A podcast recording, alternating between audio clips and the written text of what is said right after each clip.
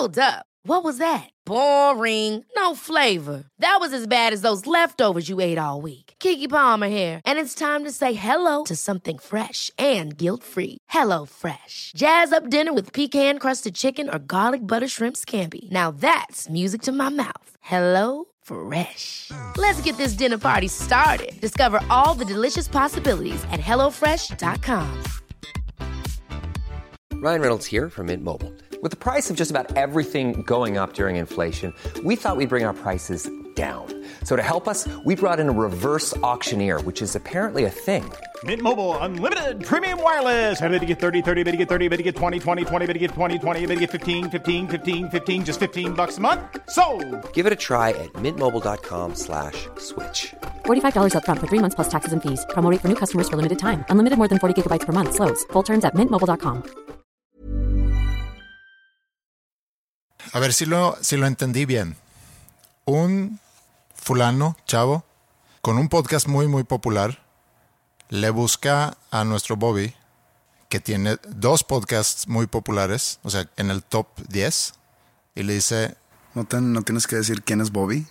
pues nuestro Bobby, Roberto Martínez, No, es que dices nuestro, mío no es. está bien, nuestro amigo Bobby. Le buscan y le dice, oye, voy a hacer un podcast nuevo, este otro chavo que tiene un podcast muy popular, voy a hacer un podcast nuevo. ¿Cómo ves si tú haces promo de mi podcast en tu podcast, o sea, mi podcast nuevo, promuévelo en tu podcast y yo como, para darte gracias, No, como, como, como paga. como paga, te caigo como invitado. invitado. ¿Era así? Pues yo, yo lo veo así como justo. Es un pago justo. A mí se me hace muy pasado de... No, no, obviamente es pasado de lanza y son aires de grandeza de algún tipo. Pero pues cada quien se vende como piensa que vale.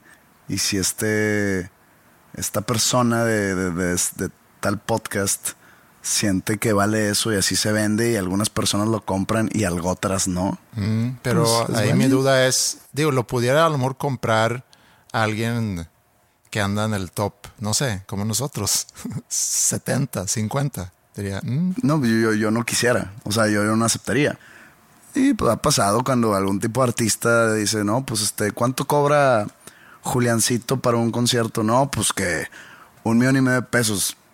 ¿Por qué? O sea, no, no, no, no va a meter ni a dos mil personas, no sé. y, y es lo mismo. O sea, él, Juliancito, piensa que vale un millón y medio de pesos por show. Este, este tipo piensa que, que es una buena paga su presencia. Que Está bien, habla de una alta autoestima, la cual envidio. sí, por, un, por un lado sí es a lo mejor admirable el que alguien vaya por el mundo con, con una autoestima así. No sé qué tanto amerita que porque hiciste crecer mucho un podcast. El culpable de esa transacción o el tonto de esa transacción será el que acepte, el que tome eso como pago, y diga, excelente, vente. Y más siendo alguien que es casi igual de popular. Y yo diría que hasta más popular en el sentido que tiene dos podcasts en el top 10. Siento que estamos mamando raza. Estamos mamando a, a, a Bobby. Sí, Mm, ok, entonces mejor no seguimos hablando de esto. cambio, cambio de juego.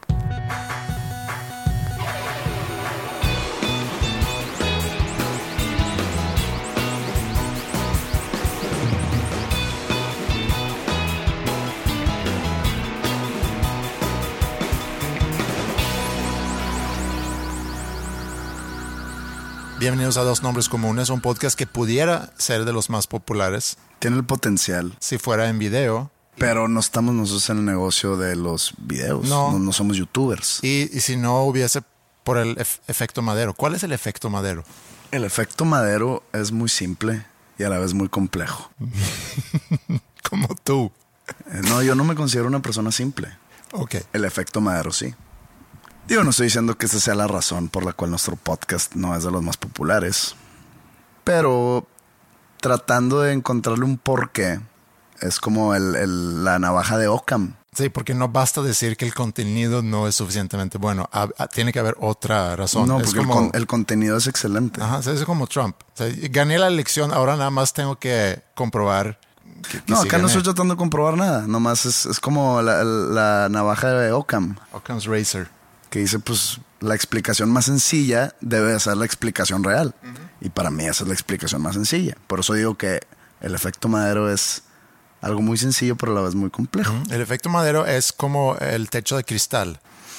Eh, alguna vez escuché eso eh, hablando sobre la candidatura de Hillary Clinton. Mm, Bueno, en general se Pero- aplica pero- para, y y- mujeres. sí, Sí. y me acuerdo de que cuando escuché eso me hizo sentido, pero no me acuerdo muy bien la explicación detrás de la analogía del techo de cristal. Entonces, techo de cristal- si me podrías este, iluminar. Existe un techo invisible, o sea, por eso de cristal, hasta donde pueden llegar las mujeres en posiciones de poder. En una organización, por ejemplo, puede escalar, puede ascender en la jerarquía, pero va a llegar a un tope donde de aquí en adelante está muy difícil. Por eso dicen, y digo, hay excepciones, hay mujeres CEOs, hay mujeres brillantes, emprendedores con sus propios emporios y demás, pero eh, desde hace muchos años se habla sobre ese techo, que creo que ha cambiado en, los, en las últimas dos décadas. ¿No tiene algo que ver la analogía del techo de cristal con que se puede romper fácilmente?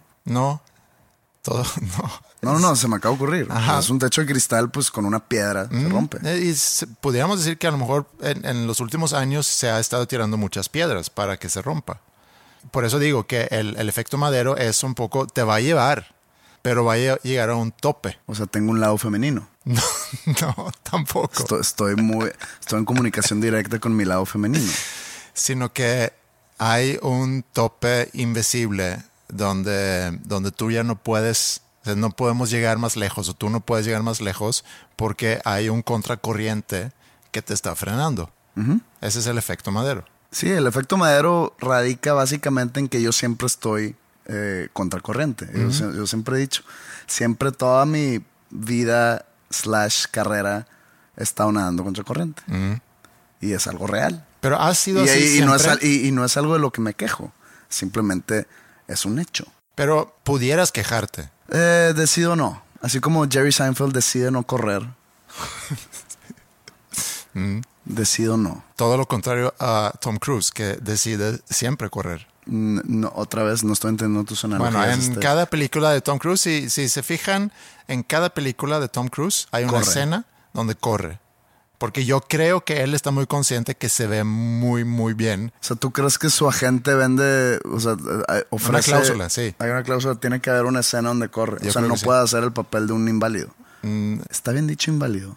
Así como no tiene valor, ¿no? ¿verdad? No, no está discapacitado, se dice, ¿no? Discapacitado. Pero inválido era, en, en algún momento era, era una palabra Pues sí. aceptable para los discapacitados.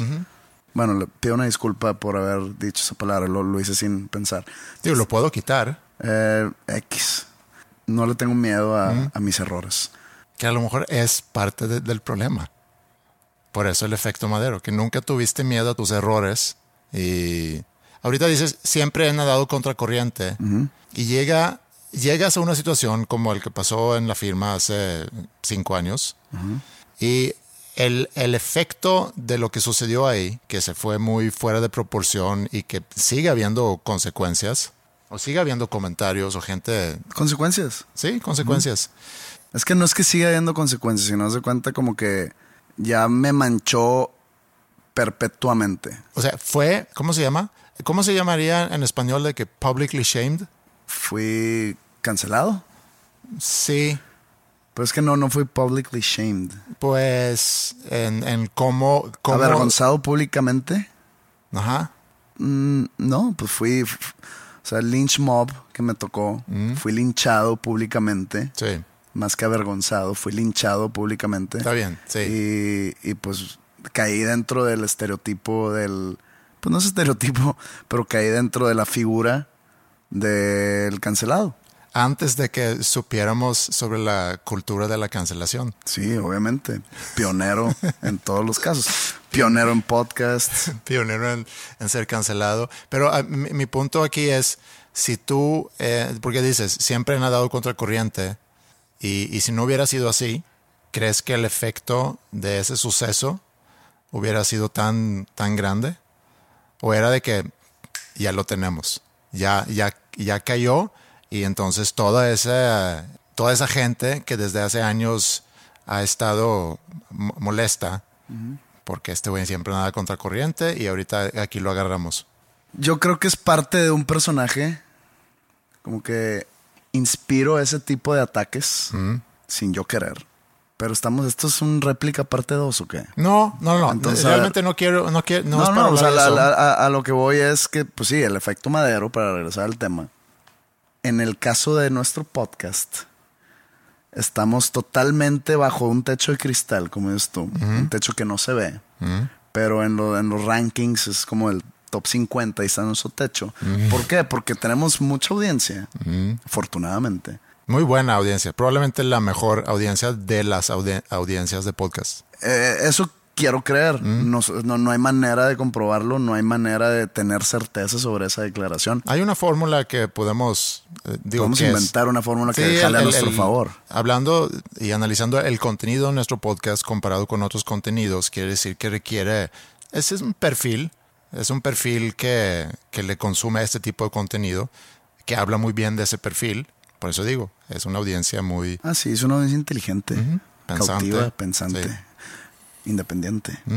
Digo, esto no es un podcast de comedia, no es un podcast donde vamos a hablar de la Segunda Guerra Mundial y no les vamos a contar crono- cronológicamente lo que sucedió en la Segunda Guerra Mundial. No, Si hablamos de la Segunda Guerra Mundial, daríamos opiniones, anécdotas, Nuggets. inclusive, sí, unos, un- un- unos pequeños nuggets de oro de, sobre varios tipos de cosas que, o sea, somos un, un tipo de podcast. No, o sea, sabes que no, no, voy a dejar de caracterizar nuestro podcast, sino es un techo de cristal en el cual nos no llegamos más allá simplemente porque mi nombre está en la portada.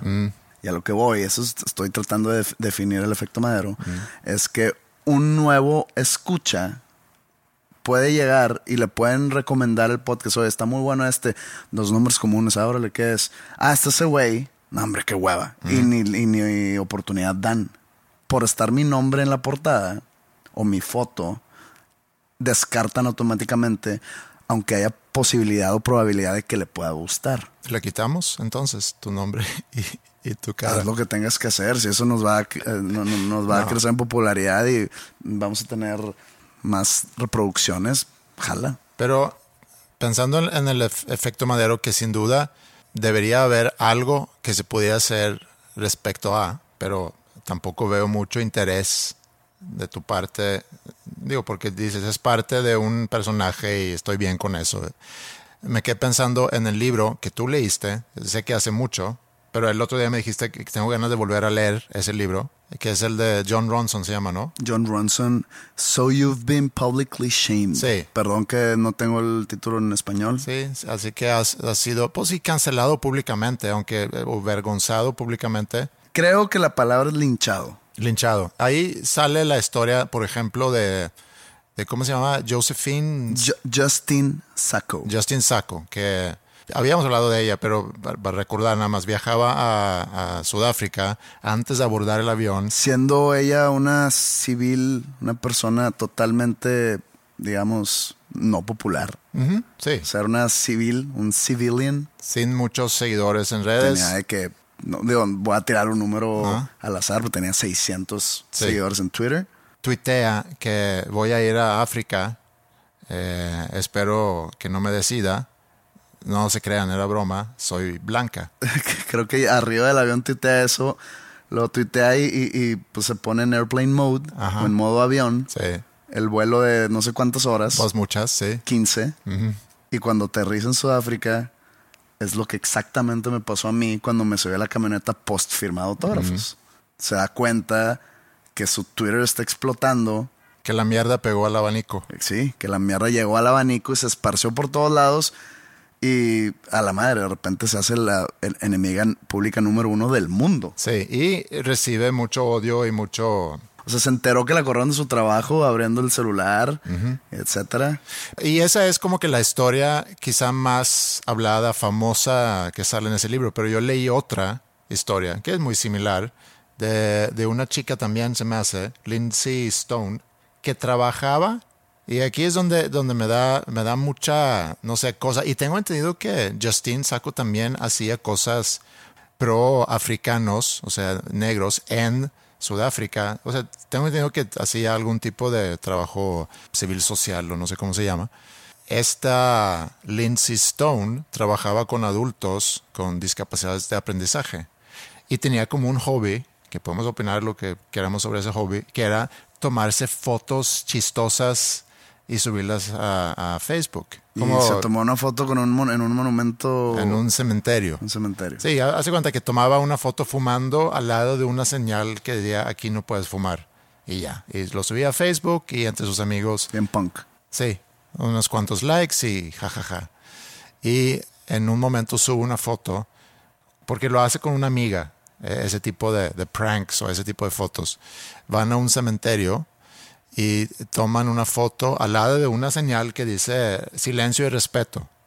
Y toman una foto como si estuviesen gritando o haciendo escándalo.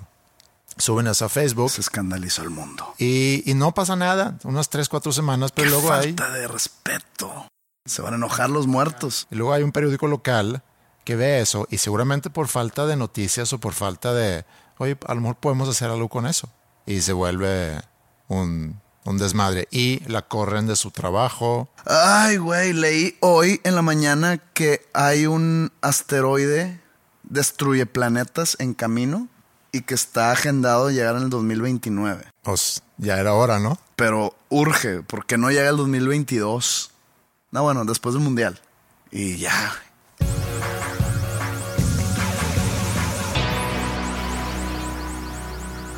Hablando de, de lo mismo, tengo algo relacionado a este tema de ser públicamente cancelado o vergonzado, linchado.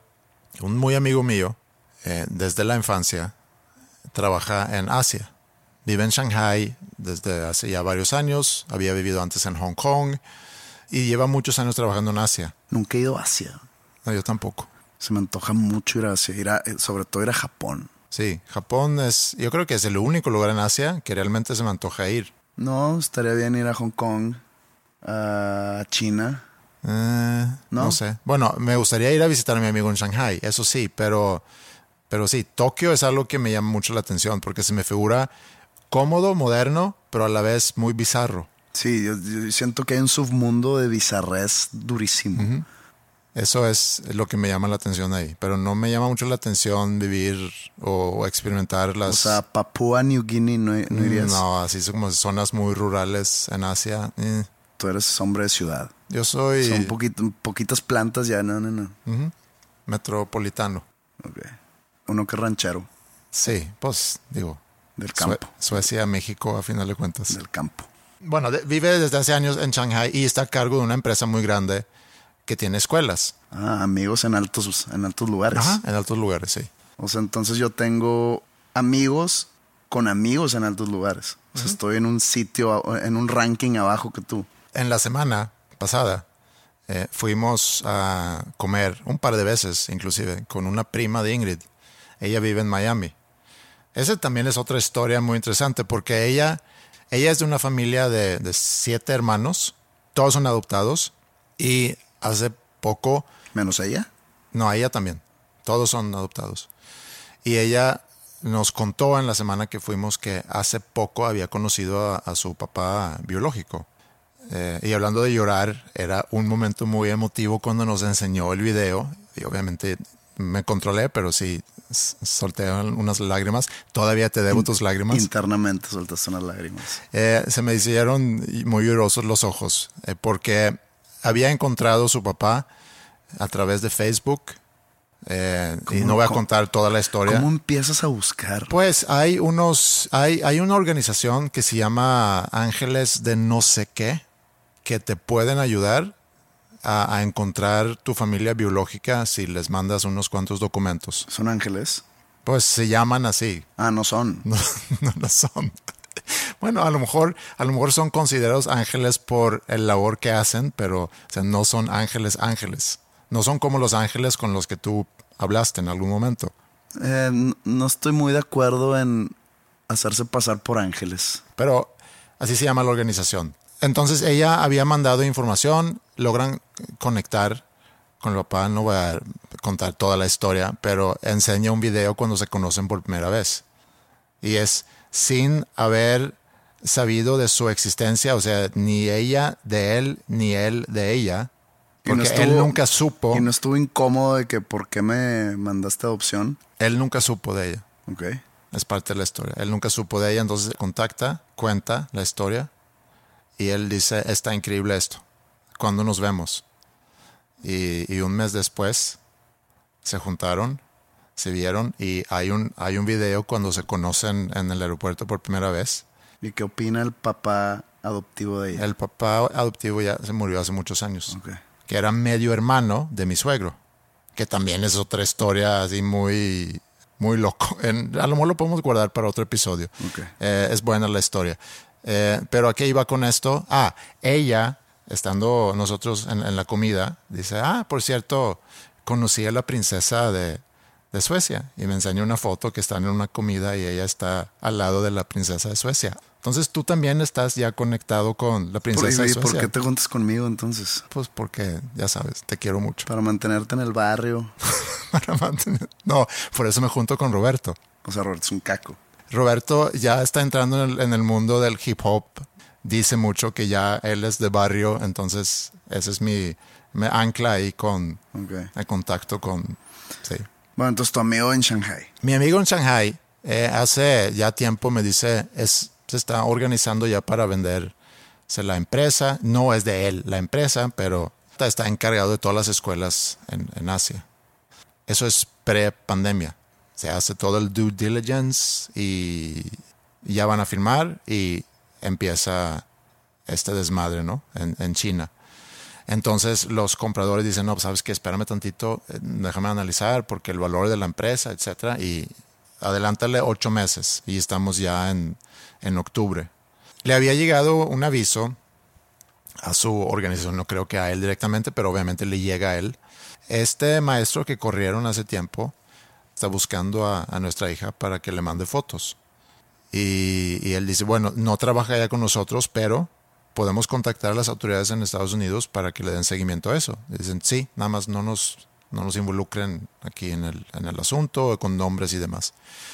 Contactan las autoridades en, en Estados Unidos, FBI va a su departamento con un warrant o un, sí, no sé cómo se llama eso en, en español. orden. Orden de, de, De arresto, de cateo, de... de cateo, sí. Y encuentran en su computadora eh, pornografía infantil.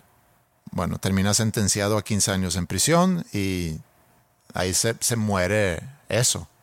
Y los medios como que no hacen mucho de eso, pero de repente, como pasó en el caso de, de esta Lindsay Stone, de repente hay un medio chiquito que dice, no, pues a lo mejor podemos hacer una historia de eso y lo empiezan a- a inflar y luego llegan los trolls y empiezan a inventar muchas cosas alrededor de esa historia. Y entonces ellos están ante la situación de que estamos vendiendo la empresa, tengo que apagar este fuego que no sé qué tanto está creciendo y qué tanto, qué tanto se pueda difundir. Y, y a lo que voy con todo eso es que puede haber algo que sucede que tú logras controlar y dices, ¿sabes qué?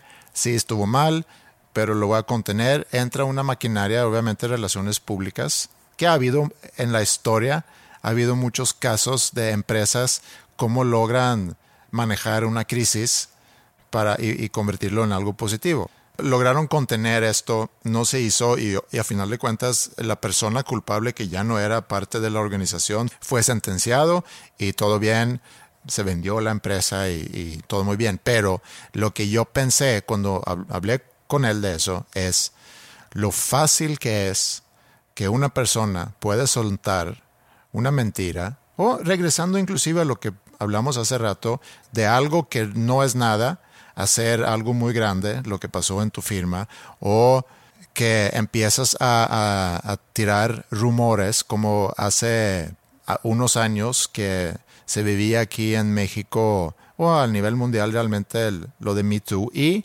cómo hablábamos entre, entre amigos sobre y, y si alguien decide decir una mentira sobre alguien o sacar algo fuera de contexto y en un momento donde todos nada más están esperando con los dedos así listos en su teléfono para retuitear o para darle segunda o para opinar, son tiempos muy, muy peligrosos. Y como estas chavas en el libro que tú leíste, Lo leí antes de... sí, siempre pionero. No, no, lo leí antes de la firma. No estoy presumiendo mi pionerismo. Sino lo leí antes de la firma. Entonces cuando yo lo estaba leyendo era de que, güey, qué mal pedo, qué mal pedo lo que le pasó a estas, estas personas. No es que no vea mal lo- lo- los comentarios. Es que toda proporción también, también. también toma lo de quien viene. Y era antes de que toda la gente se volviera de cristal, hablando de... de- Mm, El techo de cristal. y, y lo leo y luego me pasa a mí. Mm. Entonces yo creo que fue un mal augurio haber leído ese libro.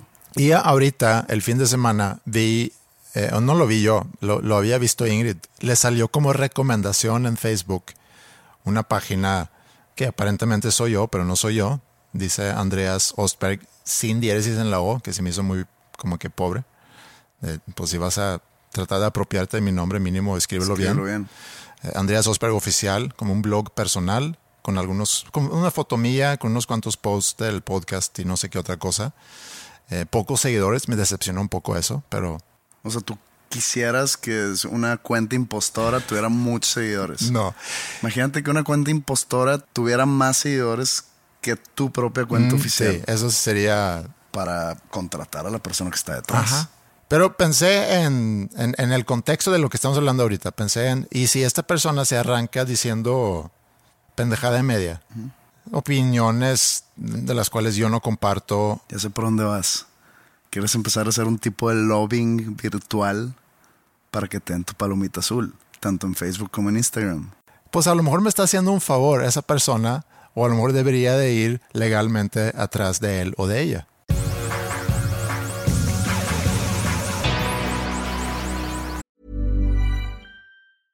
Hey, I'm Ryan Reynolds. Recently, I asked Mint Mobile's legal team if big wireless companies are allowed to raise prices due to inflation. They said yes. And then when I asked if raising prices technically violates those onerous two year contracts, they said, What the f are you talking about, you insane Hollywood ass?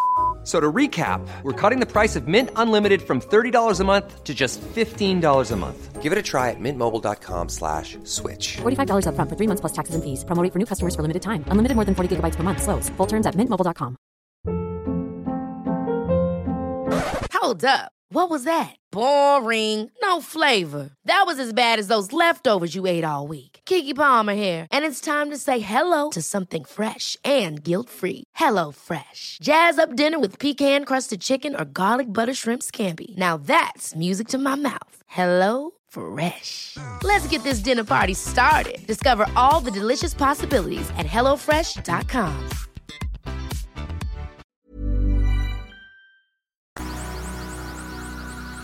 Hace 18 años organizamos nosotros una misión a Suecia. Un, viaje a Suecia donde invitamos a gente de diferentes empresas, de universidades, y fuimos a visitar a empresas, universidades en Estocolmo, Suecia. Teníamos como dos años con Sanfora. Habíamos arran- arrancado la empresa con la visión de contribuir al desarrollo de las personas y al desarrollo del país a través de la educación. Y digo, cuando hicimos esa visión o cuando redactamos esa visión, que fue hace eh, 20 años, hasta la fecha, pues estamos dedicándonos a eso. Nada más que el camino fue, fue largo y pasamos por, por varios momentos. Y un momento fue muy al principio, cuando habíamos decidido que queremos ser una empresa de capacitación y desarrollo. Llevábamos apenas dos años, eh, decidimos hacer un viaje a Suecia por razones obvias. Digo, tenía yo mis contactos ahí en Suecia, mi mamá muy involucrada en, en el mundo de la consultoría y sí nos hizo buena idea. Muy ambicioso y ahorita que lo pienso después, no sé con qué o sea, teníamos una autoestima, autoconfianza seguramente muy alta de poderlo lograr, pero juntamos un buen grupo para, para ir y sentimos de que ya, ya por fin logramos establecer la empresa, estamos generando buenos ingresos, ese viaje iba a generar pues una utilidad decente para la empresa, entonces íbamos a poder tener un sueldo y eran como que muy los inicios de, de nuestra aventura. ¿Cómo me puedo imaginar pasa quizá en el caso de ustedes cuando hacen su tercer disco? Después de dos discos de estar luchando, de que no te pagan los shows y demás, y de repente sacas, bueno, vamos a hacer un tercer disco y despega. Pero eso es, ¿qué? Tres, cuatro años después de haber arrancado la banda. O sea, no fue dos, tres años después de haber iniciado la No, banda. o sea, fue muchos O sea, años la banda después. inicia en el 97. Entonces, ustedes no fueron un overnight success. Mucha gente pensaba que sí, pero, pero no, siempre ha sido escalonado. Mm. Digo, en mi caso también, en mi caso solista ha sido escalonado. Sí, pues mejor así que empezar con un madrazo y luego quedar en el olvido.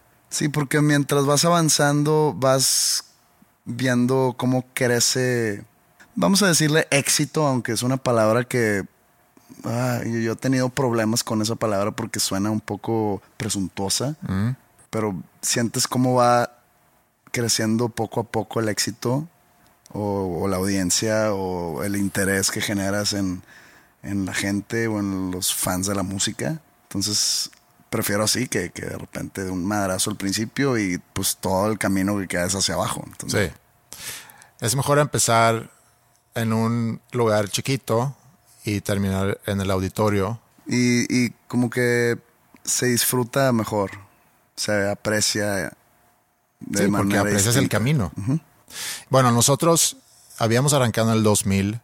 En el 2002, relativamente rápido, pero en el 2002 habíamos logrado vender algunos proyectos y un proyecto era este viaje. Entonces organizamos ahí visitas en, Suecia, íbamos a ir a instancias del gobierno, universidades, algunas empresas, hicimos toda una agenda para una semana y luego ya fuimos aquí a vender, a vender lugares en este viaje a gobierno, a universidades, a diferentes empresas. Juntamos un grupo de unos 15, que era suficiente. Y como te dije, el, el grupo iba a generar ya ganancia y, y todo muy bien. Estábamos muy contentos. Yo me iba a Estocolmo con Ingrid y con Maya, que era su primer viaje a Suecia. Había nacido unos cuantos meses antes, entonces era la, la primera visita de Maya o la presentación de Maya en sociedad sueca. Y en el carro, me acuerdo, al aeropuerto, todavía estaba yo revisando cosas de, de este viaje y caí en cuenta que no había yo tomado en cuenta en mi cálculo de gastos el costo del hotel para todos los invitados. Ok, problema. Sí. Y de estar muy contento porque íbamos a ir a Suecia, íbamos a organizar este viaje que nos iba a generar ingresos, me caí en cuenta que toda la utilidad que habíamos calculado iba a, a ser destinado a pagar el costo del hotel para los invitados. Y ni modo, así se aprende y desde entonces he sido muy, muy pesimista al estar haciendo números para proyectos para no para que no suceda lo mismo o revisar muchas veces Yo para creo que- asegurar yo creo que eso es, sano, ser pesimista. O como dicen, que el pesimista es el optimista, pero, pero con los dos pies en la realidad. sí y aún así puedes fallar pero sí no no puedes hacer proyecciones basándote en el escenario más optimista tienes que tomar en cuenta que pues, puede también no funcionar digo así las cosas no no es que perdimos dinero más bien no ganamos dinero Y habíamos juntado un grupo de algunas personas aquí de gobierno, de algunas secretarías, de universidades. Entre, entre la gente que venía de universidades venían de una institución católica y no sé si eran padres. Llegamos a Suecia, yo todavía tenía que organizar algunas cosas para el viaje, pero también vacaciones, entonces ahí aproveché para ver amigos, para ver estar con mi familia, pasear a Maya y presentarla ante la sociedad. Y luego ya se acercaba la fecha en que iban a, a, venir todos los invitados a este curso, taller. Y yo me había comprometido, que tampoco sé por qué, pero las ganas de dar buen servicio, yo me había comprometido a ir por varios de ellos al aeropuerto. Y el aeropuerto está algo lejos de, de la ciudad. Y precisamente este grupo religioso, o de los católicos que venían de una institución, no me acuerdo de qué ciudad, al, al centro del país, iban a venir temprano en la mañana.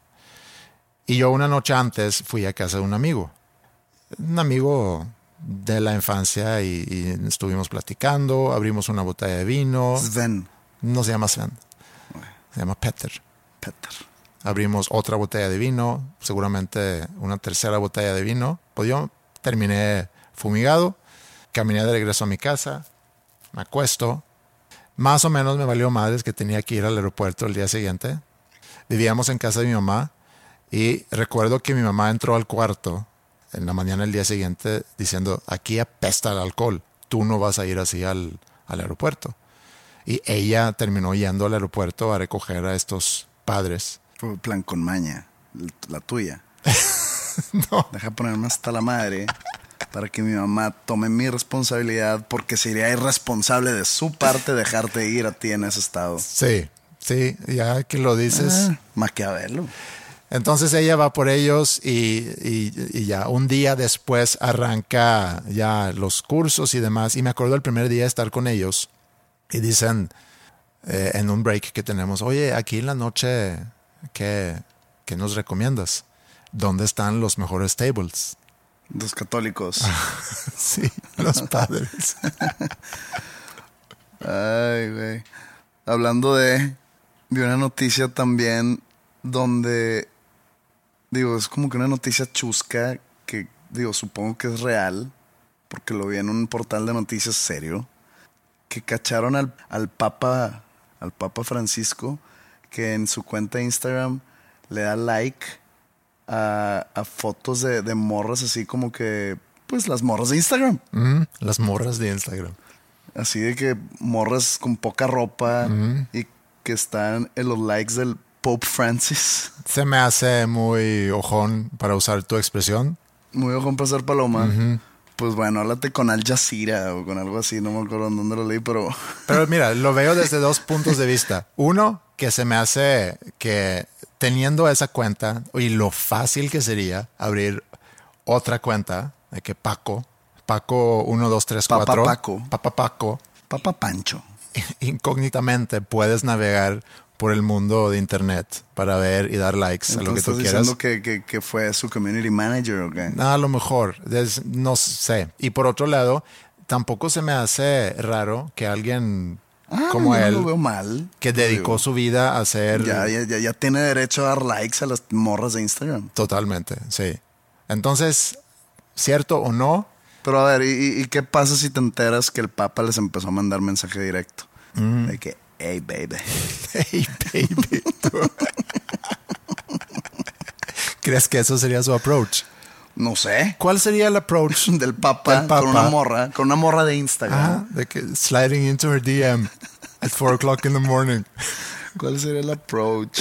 De que una, una bendición. De que, hija mía, veo que vas por el camino del pecado, te mando una bendición para que enmendes tu, tu, tu andar.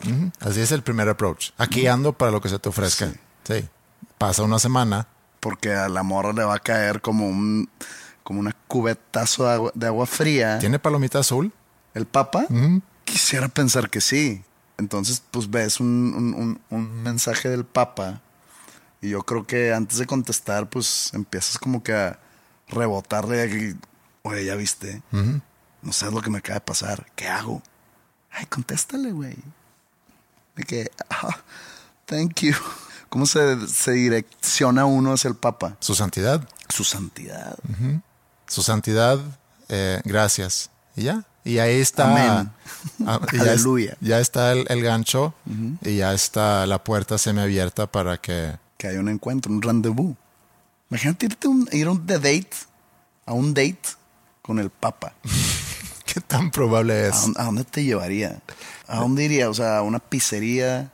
Pues es Están, muy- en- digo, están en Roma, ¿no? Está en Roma, está, está lleno de pizzerías. Debe tener su pizzería favorita. No sé si, supongo que se tendría que ir eh, disfrazado o algo. Digo, no salir con su bata y con su... Con su ese sombrero de cono blanco. Pero bueno, regresando al tema, que ya se me fue el tema principal. El tema era el viaje a Suecia y que los padres que querían... Ah, ir los padres table. querían ir a un table, que no sabemos si eran padres. No. A mí me habían dicho que uno de ellos, un señor que tenía, no sé, 80 y feria años, me habían dicho que era monseñor. Creo que era madreada, pero nosotros nos referíamos a él como el monseñor. A él directamente. No, sino entre nosotros. Alejandro y yo decíamos, ah, el monseñor. Ah, ya, ahí viene el monseñor. ¿Y cuál era su, digamos, su plática cuando entre ellos o con ustedes de que, que ellos estén con, contigo, mi hermano? Yo creo que querían ir a este, a este viaje, como que no les interesaba tanto el, el contenido en sí de los cursos. Eran varios Querían ir a- talleres. Querían ir a tables en Suecia. ¿Hay tables en Suecia? Eh, así como aquí, en, en el centro, hay, hay varios que no sé qué tan bien o mal les va ahorita. Creo que no, eh, por la situación. Creo que es de los lugares que seguramente Que les pegó más. que les pegó más. En, en Suecia no, sé que hay, pero, pero no es tan... O sea, yo, por ejemplo, cuando yo llegué a México, no conocía bien, de- conocía de la existencia, pero nunca había ido en, en Suecia. Son cosas más del, del bajo mundo, sí. Entonces yo llego aquí, Siento que es más como una casa de citas, ¿no? Más que un table. no, s- no sé, digo, de que hay bordeles en Suecia, sí lo hay. Eh, pero No quería decir la palabra burdeles. pues no sé si es una palabra... No, es una palabra mala, según yo. Ok. Pero ya sabes, Sí, puedo estar mal. Y obviamente que había escuchado de The Red Light District en, en Ámsterdam y que tampoco había ido. Llego aquí a México en el 98, encuentro un departamento, rento ese departamento con otros dos chavos que digo, fui anunciando que busco roomies para un departamento porque no... ¿Aquí? Sí, porque no podía yo pagar la renta. Entonces, por, por un año y medio compartí departamento con, con varios chavos porque uno estuvo seis meses y luego se fue y encontré otro. Entonces, siempre éramos tres viviendo en ese departamento. Muy buenos chavos, todos. No tenemos contacto ahora. No iban a tables. Uno de ellos un día me dice, oye, Andreas, ¿tú has ido a un table alguna vez? Yo, no. "Eh, pues te voy a llevar entonces. Y yo, ok. Y fuimos y me acuerdo que entré eh, y sentí una sensación muy, mu- muy rara. O sea, me puse muy nervioso porque vi, a, obviamente, muchos chavos señores y también vi a unas cuantas chavas en su ropa interior o nada más en calzones. Era, era una experiencia totalmente nueva para mí. Yo me acuerdo perfectamente la primera vez que fui a un table. No soy de tables, o sea, no se me hace divertido, pero la primera vez que fui, me acuerdo que fui con un grupo de amigos, teníamos 16 años, ¿ok? Fue al centro de la ciudad de Monterrey. Te podría decir el nombre del lugar, pero no sé si sigue abierto, yo tampoco quiero hablar mal del lugar. Digo, hablemos mal del lugar, era un lugar de, digamos, muy, muy chafo. Y me acuerdo que pues están, yo iba con amigos que ya tenían experiencia tebolística. Yo no, yo era novato. No, tenías 16 años. Pero estos güeyes ya llevaban tiempo yendo. Entonces, me acuerdo que pues, me explicaban cómo está la dinámica, ¿no? Llegas, nos dan una mesa, este, pides una cubeta de cervezas, va a haber chicas bailando encueradas y de repente va a llegar una, se te va a sentar y te va a decir que, que un privado, yo, que es un privado, no, pues te va a llevar este, a como que una esquina o a un cuartito especial donde te va a bailar. Y yo, madres, ¿y qué, y- y qué me va a pasar? Y, y, ¿sabes, no? Y pues me empujan a tomar un privado. Y el privado consiste, en, ya te digo, en ese baile, dura, de, o sea, los precios son por cuántas canciones tú deseas que te bailen.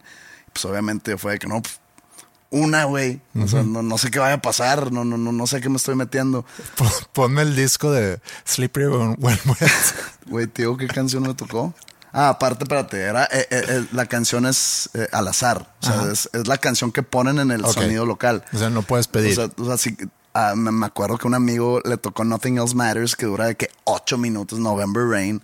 Bueno, a mí me tocó, no sé si te acuerdas, había un artista que se llamaba John Osborne, que la canción es What If God Was One of Us. Sí, cómo no. De que just a stranger around us o just a whore o no sé qué. Yo me estaba haciendo un privado. Y yo escuchando esa canción y yo, madre, es de que what if God was hair. Es como que... Digo, para los que eh, no entendieron lo que dije, hay una canción que se llama Que si Dios fuera uno de nosotros. Y en la, en la- en la letra de que algún extraño que te topes en la calle, este... Una prostituta. Una prostituta que, que- que te topes en el, en el table. Sí. Y yo pensando que, y si esta es Dios, ¿qué estará pensando de mí? Y a mí no me tocó privado. Digo, eh, yo entré y me puse muy nervioso, muy incómodo, muy... Sí. Fíjate que no me acuerdo de ella. No es como que ahí perdí mi virginidad. Y de que te acuerdas con quién. Donde perdí mi, Inocencia. mi inocencia. Pues no me acuerdo de ella. Sí, a mí no. Y, y también si alguien escucha y dice, oye, pero esto fue en el 98 y tú anduviste con Ingrid y ella sí sabe. Entonces no, se- no se toman la molestia de mandarle mensajes a mi esposa diciendo, oye, me acabo de enterar que tu esposo se fue a un table en el 98 andando contigo. No le cuenten a mi mamá lo que acabo de contar. Es más, no les creería. Así piensa de ti. Entonces sí, así las experiencias de los tables y las experiencias con los padres en Estocolmo. Pero esa misión a Suecia fue un- una gran experiencia. Aprendimos mucho, aprendí yo bien a hacer números y a hacer cómo calcular y, y que no que no salgan, que no salga, ¿cómo se dice? La sopa más cara que las albóndigas Sí, el caldo. el caldo.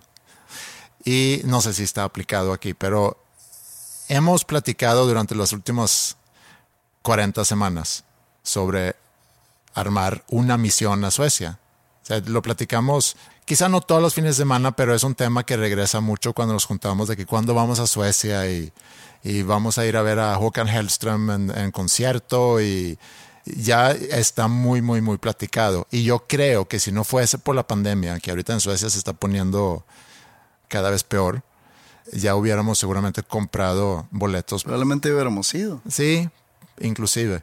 Es difícil planearlo porque no sabemos cuándo se va a poder, pero también se nos ocurre, eh, y, y- y lo quiero anunciar aquí, a ver si, digo, no es un hecho que se vaya a hacer, pero se nos ocurrió hacer como una especie de programa en vivo, un live, que puede ser como un corona, no necesariamente los viernes, y utilizarlo como un, un medio, un medio para fondear nuestro viaje. Y- ah, o sea, la gente va a pagar para vernos. Ajá. Yo no pagaría para verme, para vernos. Sí, Roberto, tú y yo armamos un programa en vivo, que no sé cada cuándo va a ser, como una especie de podcast, pero en vivo. Y me gusta que sea en vivo porque puede haber interacción ahí con la gente. Y ya por fin vamos a estar haciendo algo en, en video. No por fin, porque hemos hecho cosas en video con, con Roberto, nada más que aquí nunca va a suceder. Y, y sí, entonces yo espero que pronto vamos a poder organizar la segunda misión a Suecia Auspiciada por el público de dos nombres comunes. Ajá, y a lo mejor como los padres que fueron hace 20 años, podamos ahí buscar. Un table.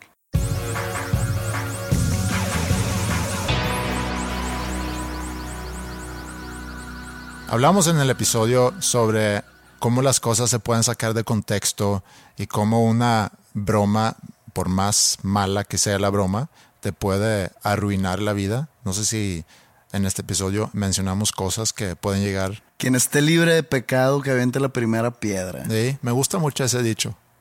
Todo mundo que está escuchando este podcast, incluyendo mujeres, han ido a un table. Eso es, es- es fuerte. Es lo que es. Ok. Es que nadie le pegue al puritano. Está bien, me gusta. Entonces, así lo vamos a dejar. Así lo dejamos. Y bueno, a ustedes muchas gracias por acompañarnos una semana más. Esto ha sido el episodio 173 de Dos Nombres Comunes. 73 Ajá, apenas. 173 apenas, se me hace mucho. Dense una vuelta por la tienda. Gracias a todos que, que han hecho sus pedidos ahí. Mencioné en la semana pasada, lo vuelvo a mencionar. Puede ser un buen regalo de Navidad para alguien que le guste el podcast o pueden anotar en sus listas de Navidad para Santa Claus que quieren un hoodie o una t-shirt. Si hacen el pedido ya, esperamos que llegue antes de Navidad. O bueno, más bien es un hecho que va a llegar antes de Navidad, porque luego también preguntan mucho cuándo va a llegar el pedido. Ya se cerró la preventa hace una semana, ya está llegando la mercancía y ya estamos empezando a enviar. Entonces ya pronto debe de llegar para que también comparten sus fotos ahí en, en Instagram para ver cómo se ve puesto. Y creo que sería muy apropiado terminar con Joan Osborne. What if God was one of us? Ay, Dios. que la canción en su momento me medio gustó por la melodía, pero la letra, eh, no sé, no, no me Era una mucho canción con la que letra. cada rato ponían en MTV, entonces. Sí. One Hit Wonder, ¿no? Y, y recuerdo también de un familiar de Ingrid que está muy ofendida por esa canción, por, por cómo es que hablan de Dios como si fuera uno de nosotros. Pues así las cosas. Espero que no se vayan a ofender. No me había puesto a pensar qué ofensiva es la canción. Pero lo vamos a poner de todas formas. Vamos a ofender banda. Y nos vemos en la próxima semana. Adiós.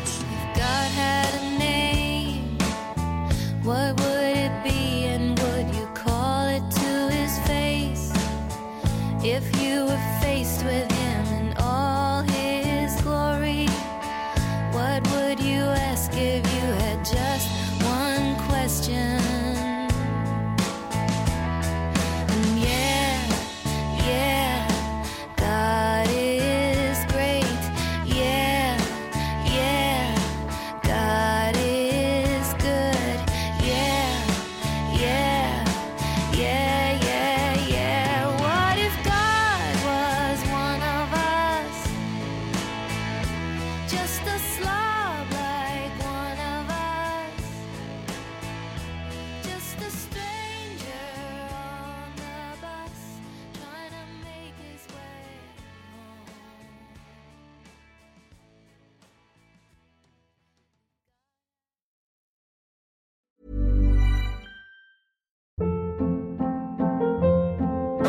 Hold up. What was that? Boring. No flavor. That was as bad as those leftovers you ate all week. Kiki Palmer here, and it's time to say hello to something fresh and guilt-free. Hello Fresh. Jazz up dinner with pecan-crusted chicken or garlic butter shrimp scampi. Now that's music to my mouth. Hello Fresh. Let's get this dinner party started. Discover all the delicious possibilities at hellofresh.com.